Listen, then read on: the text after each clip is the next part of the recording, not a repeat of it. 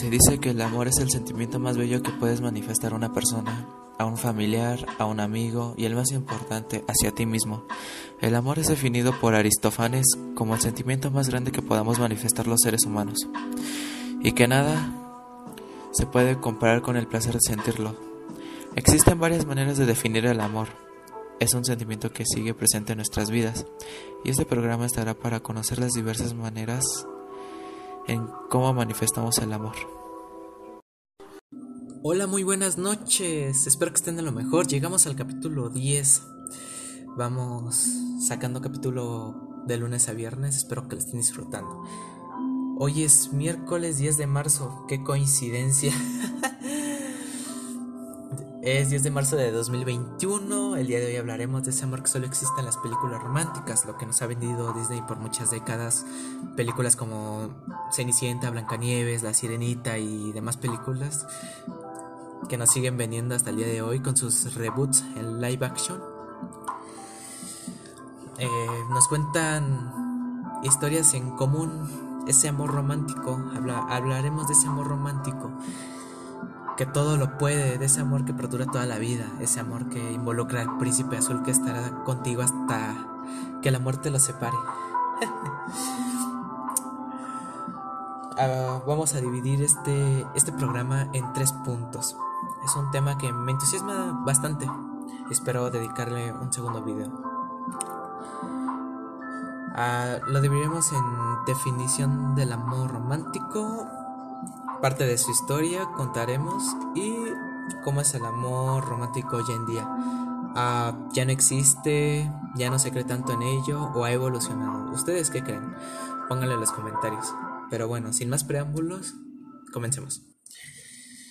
El amor romántico es ese sentimiento tan anhelado por muchas personas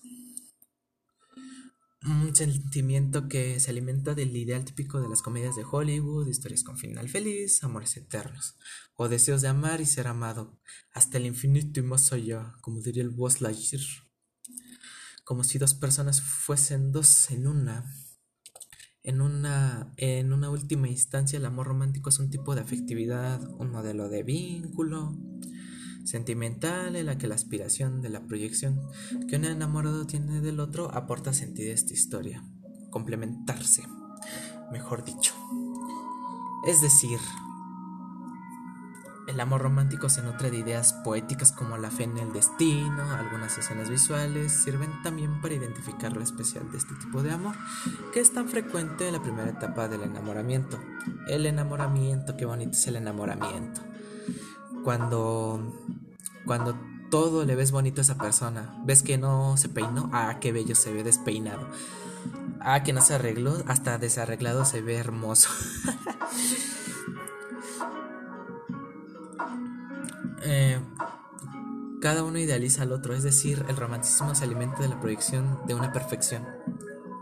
Amor de pareja, el amor romántico tiene su parte positiva cuando se integra en una historia de amor en una dosis junta, es decir, es muy agradable integrar momentos de sorpresa en el noviazgo o el matrimonio. Sin embargo, sería una utopía convertir el romanticismo en una meta permanente. No siempre se va a hacer no siempre va a ser bonito, va a haber problemas y demás cuestiones que la vida nos lanza. El amor romántico conviene ponerlo en su contexto ya que desde el punto de vista social nos lleva a la idea equivocada de creer que una persona no es completamente feliz hasta el momento en el que realmente ha encontrado a su complemento de vida. Obvia, la sociedad nos ha metido tanto que a huevo tenemos que estar con alguien que que llegamos a una edad en que desesperadamente queremos tener a alguien en nuestra vida que si no este, tienes a un novio o a un esposo, estás fallándole a, la sociedad, le estás fallando a la humanidad. Creo que cada quien, cada quien debe tener el libre albedrío de estar con quien quiera. Y si no puedes estar solo, creo que pues, la soltería no es nada mala.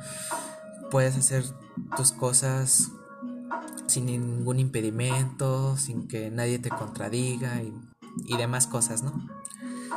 La soltería parece un estado de mayor infelicidad, según, según. y este precisamente es uno de los tópicos que hay que romper porque el amor es más importante.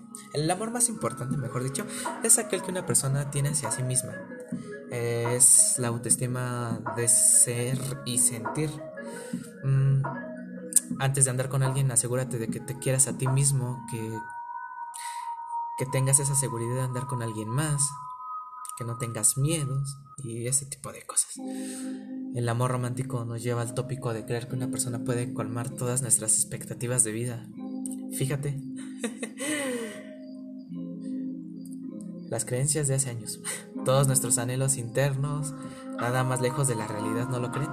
Nadie puede hacer feliz a alguien que no es feliz por sí mismo. ¿Tú eres feliz? yo sí. Yo sí, yo sí.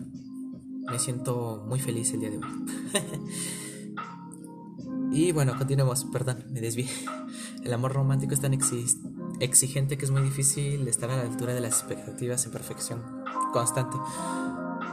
Mm, así que no te mortifiques porque pues luego no, no llegas a las expectativas que tu pareja quiere. Al final de cuentas tú no eres perfecto, ella no es perfecta o viceversa. Ella no es perfecta y tú no eres perfecto. Yo siento que una relación se basa en abrazar sus defectos y virtudes de la otra persona. Obviamente que si le está cagando, pues no, no se lo vas a permitir. Tampoco, no, no, no, no mames, no, tampoco. Es llevar una conversación constante del que te molesta una persona de la otra. O escuchar las ideas de cuales que tú no estés tan de acuerdo. Tratar de entender por qué piensa así. Yo siento que es algo muy armónico tener ese tipo de cosas. Pero bueno, pasemos al siguiente punto que es la historia del amor romántico. Basado en el romanticismo, el romanticismo surgió como un movimiento literario que se oponía al clasismo y racionalismo, movimientos que entre 1790 y 1820 alcanzaron su máxima expresión Mm, este movimiento se extendió a, otros ámbitos culturales. ¿Cuáles creen? Pues se los diré. Como porque soy bien intelectual, bien inteligente. Como el arte y la música, donde promovieron más libertad de expresión, exaltación de la naturaleza y expresar sentimientos y emociones sin ningún tipo de limitación. Y pues eso es brevemente la historia, porque pues, si nos vamos al romanticismo en general nos llevamos una hora. Eh, pasemos ese amor romántico hoy en día y respondremos esa duda de si ya no existe, si ya no es tan importante o, si ha evolucionado. Aplicada al ser humano, ser romántico es ser una persona generosa, soñadora y sentimental a la que la práctica y lo material le causa indiferencia y que deja de lado las costumbres y formalidades para manejarse sin condiciones ni límites y vamos al siguiente ejemplo, el mejor ejemplo que, que pude encontrar en mi cerebro. Romeo y Julieta de Shakespeare son el perfecto ejemplo del amor romántico. ¿Por qué? donde los protagonistas vivían a pesar del odio y prejuicios entre sus familias, una apasionada, aunque prohibida historia de amor. Pero pues eso sonaba bonito hace años. Pero en la época actual es difícil que el amor pueda sobrevivir a las necesidades y el hambre. Mm, de amor no se come, de amor no se paga la luz, no se paga la renta en caso de que ustedes renten, no se paga la multa, no se pagan demás servicios públicos, ¿no? Ya que las personas necesitan cada vez más cosas de no tener, pueden sentirse aisladas y carentes de oportunidades. Eso es feo cuando tienes una persona no la aprovechas y te sientes cerrado y sofocado y pues eso no debería ser así. Tienen, a final de cuentas estás con alguien que, que te acepta. Pero bueno, la gente, las personas, la sociedad, los humanos, con nada nos vamos a estar contentos. Creo que por naturaleza así es, desafortunadamente. Hoy en día Además del amor hace falta un lugar donde vivir, un trabajo que haga la persona que se sienta llena. Una educación que dar a los hijos y un descanso adecuado para que se sienta feliz. Pero se puede amar románticamente teniendo los pies en la tierra, siendo conscientes de que la sociedad en la que nos movemos ya existía antes de que naciéramos y seguiría existiendo después de la muerte. Esta sociedad puede habernos hecho madurar o crecer mejor o peor, pero lo cierto es que podemos amar sin prescindir del resto de cosas que necesitamos para vivir y que forman parte de nuestras vidas. Mm, lo que hay que hacer es no cerrar los ojos a la realidad por muy grande que sea nuestro amor. Siempre no hay que cegarnos por el amor, a final de cuentas implica más cosas que nos da, que nos ha metido la sociedad. Pero bueno, cosas que hay que tomar en cuenta sobre el amor es que no solo se trata de estar ahí para la persona físicamente, implica más cosas que podrían parecer sencillas, pero marcan una gran diferencia. Hablando en lo personal, yo sí creo que se puede estar con una persona el resto de tu vida. Una vida en pareja implica el abrazar tanto sus virtudes como sus defectos, no caer en la monotonía, tener la comunicación constante, compartir ideas o maneras de pensar. A veces no se estarán de acuerdo en cómo piensa tu pareja o viceversa, pero lo correcto yo considero es ponerte a pensar el por qué piensa así. Creo que eso es lo más lindo que puedes hacer por tu pareja. Tratar de entender el porqué de ciertas cosas.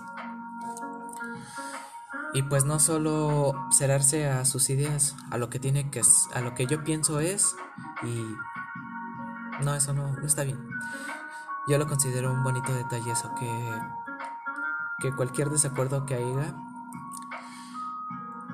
haya, perdón, haya ya no existe.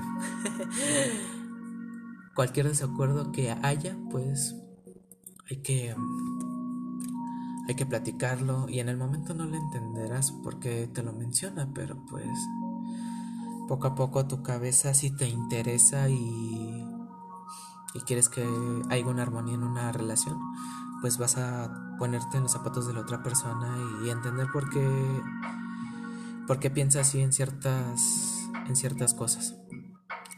Bueno, con esta reflexión por parte mía me despido. Espero que les haya gustado el capítulo del día de hoy. Mañana los espero con otro capítulo de Amores. Que tengan una excelente noche. De lo más agradable. Los quiero un chingo. Hasta luego.